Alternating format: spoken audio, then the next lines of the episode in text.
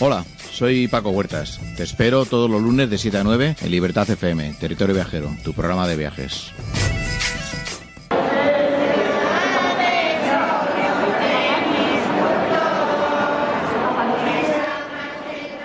Esta música que tenemos, eh, lógicamente, nos indica que nos vamos a acercar a una localidad de Zamora, a una localidad de Aliste y en concreto Bercianos de Aliste. Me imagino que tenemos ya por ahí a Paulino. Eh, Paulino, muy buenas tardes. Hola, buenas tardes. La verdad que es un placer saludarte, Paulino Caballero Pérez, que es cofrade de Bercianos de Aliste. Y, y además un pueblo magnífico donde el tiempo se mide de otra manera, ¿no? El tiempo se mide prácticamente en, en estaciones. Estamos eh, para vosotros en una época muy especial, porque en condiciones normales ya estaríamos o estaríais preparando lo que iría a ser pues la procesión de el descendimiento el, el Viernes Santo, si no recuerdo mal, es eh, exacto, exacto. eh, y en Bercianos de Aliste, pero nadie mejor que tú nos puede explicar eh, primero qué es Bercianos de Aliste, dónde estáis, y ahora hablaremos un poco de lo que es lo que estamos escuchando y de lo que se puede vivir en Bercianos de Aliste en condiciones normales. Bueno, pues Bercianos de Aliste es un pueblo que viene con esa, con la cofradía de esta desde muy largo. Y entonces pues se sigue conservando todo tal cual como, como antiguamente.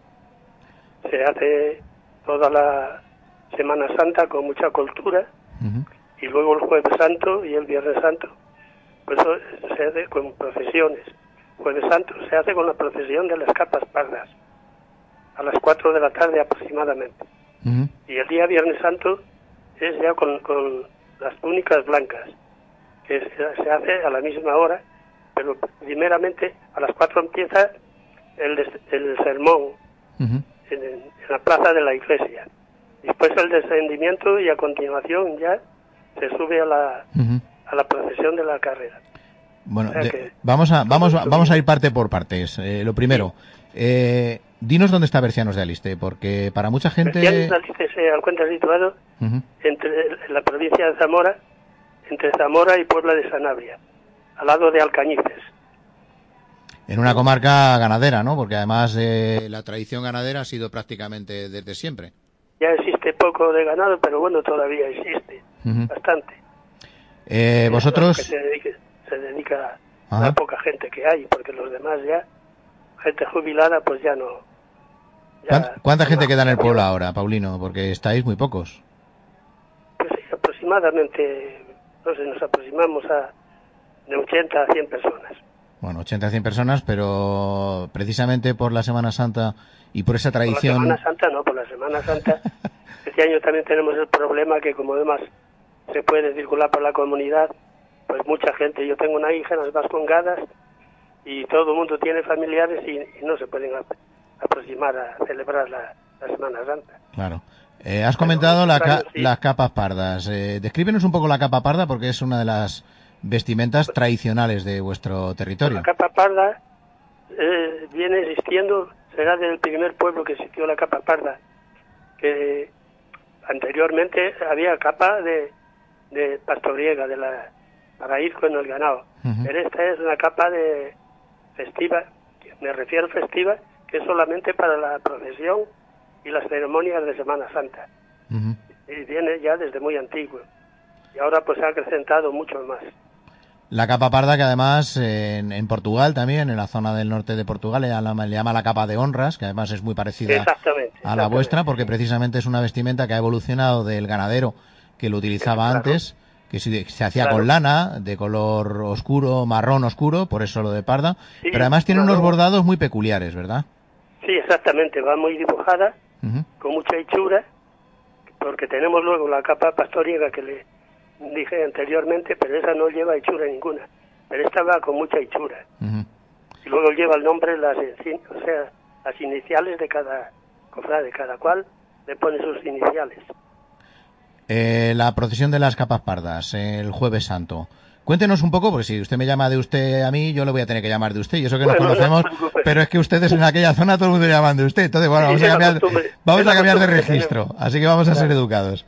Eh, Cuéntenos un poco cómo es la, la procesión del jueves y cómo es la procesión de la capa parda. Pues la procesión de la capa parda es muy parecida a la de el Santo o sea, la del día Viernes Santo. Lo que pasa que pues solamente se va con las capas pardas, las insignias y las capas pardas. Sin embargo, la del día Viernes Santo pues ya son las túnicas, túnicas en, los que son cofrades.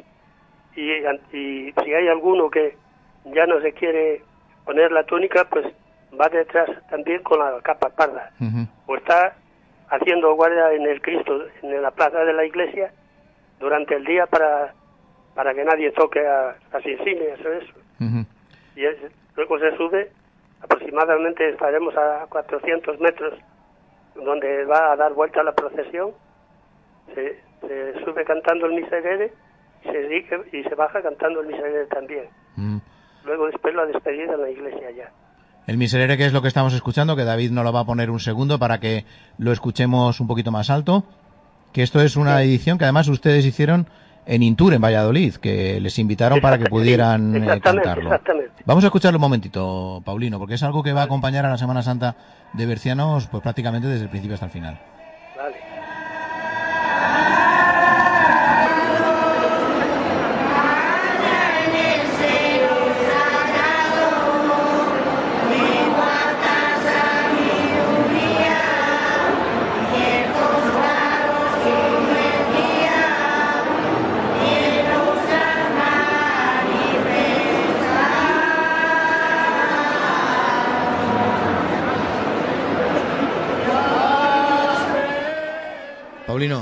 El Miserere. Cuéntenos un poco cómo es esa canción, porque además es algo tremendamente peculiar, eh, en este caso de la provincia de Zamora, y en Bercianos de Aliste es eh, prácticamente el, único canto ¿no? que se va a hacer en Semana Santa. Sí, exactamente.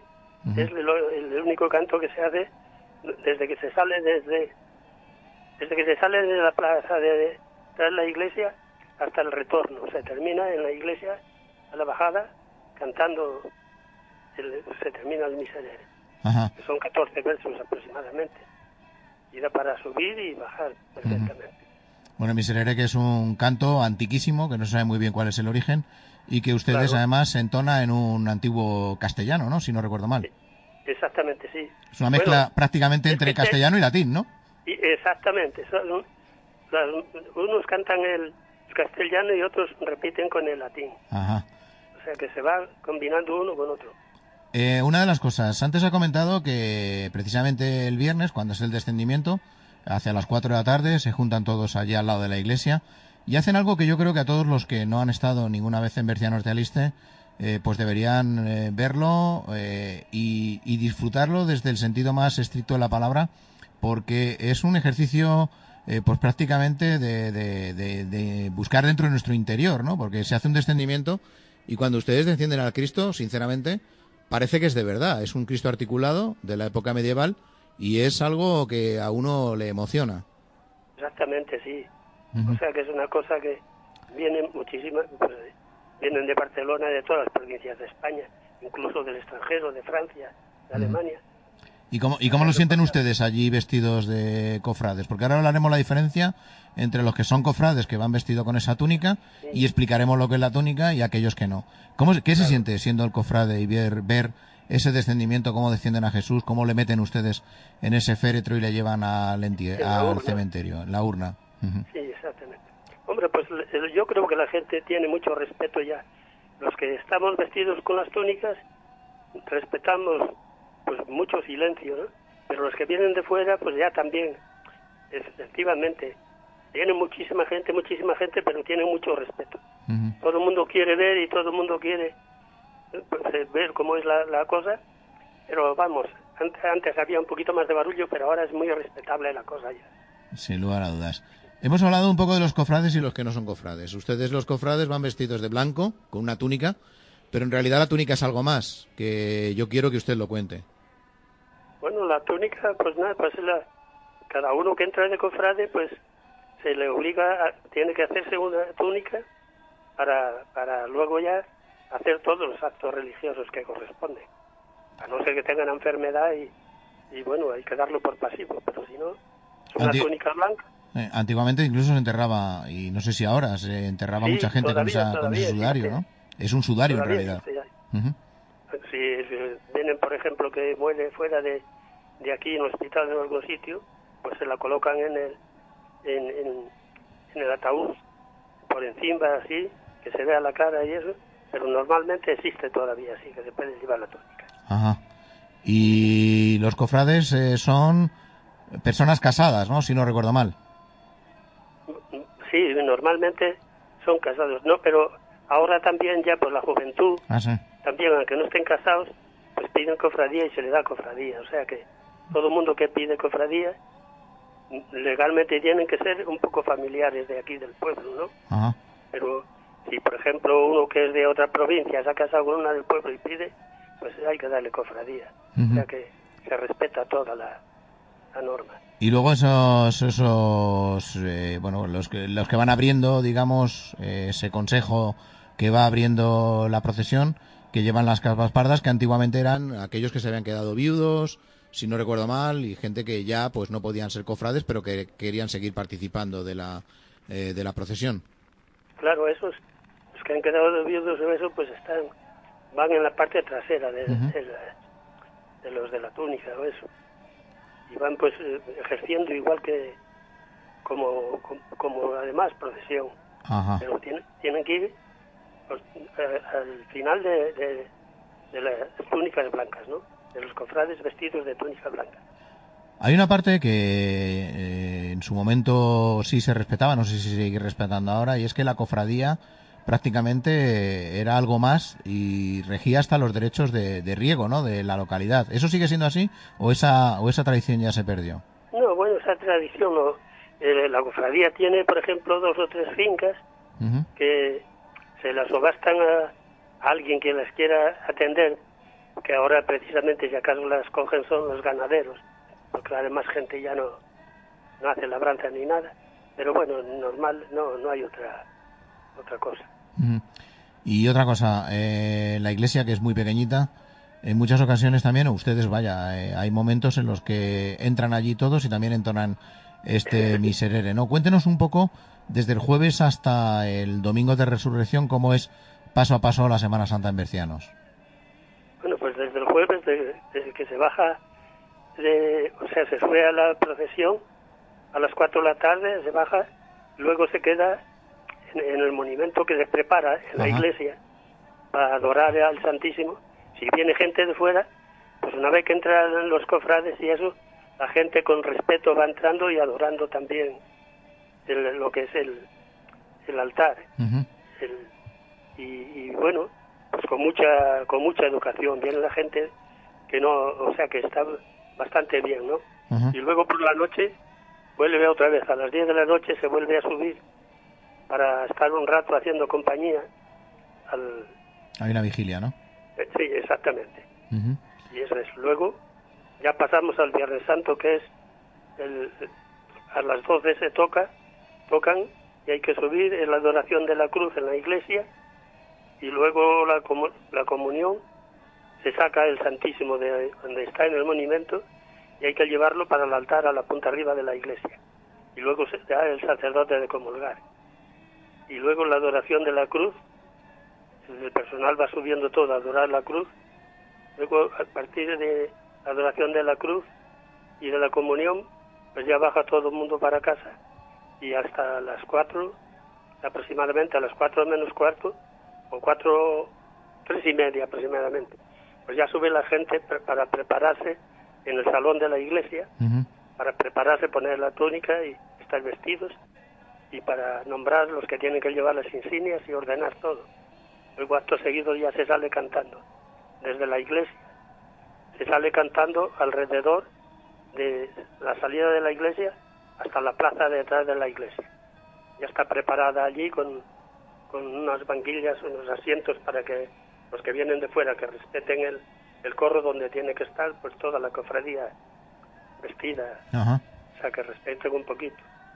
Luego se ha- hace el sermón del sacerdote y una vez terminado el sermón es el descendimiento, que es lo que más le gusta a la gente que viene de fuera. Y con mucho respeto, todo el mundo procura verlo y luego a continuación ya se deposita el, crucifijo en, en la urna y ya arranca la procesión hacia arriba cantando, empezando a cantar los salmos de Miserere y luego arriba, en donde hay la Sí, parada las cruces, Ajá. hay cruces por todo, ¿no? Pero luego allá arriba hay tres cruces juntas. Y allí se para un momento para cantar, están cantando las siete palabras y rezando un poco los sacerdotes, acto seguido que terminan de rezar eso, ya vuelve a arrancar la procesión hacia abajo y ya es el final en la iglesia. Pues eh, la verdad es que eh, solo me queda decirle que muchísimas gracias, Paulino. Espero que la próxima vez que vaya por allí esté también en el huerto y podamos compartir un rato de tertulia bueno, sí, sí, en ese maravilloso espacio. Y, y también mando un saludo a su hija Cristina, que siempre está atenta Bueno, a dar a muy conocer el aliste y sus tradiciones. Mil gracias por estar ahí y seguramente el año que viene nos vemos por ahí. Vale, pues muchas Muchísimas gracias. gracias, cuídese. Venga, gracias.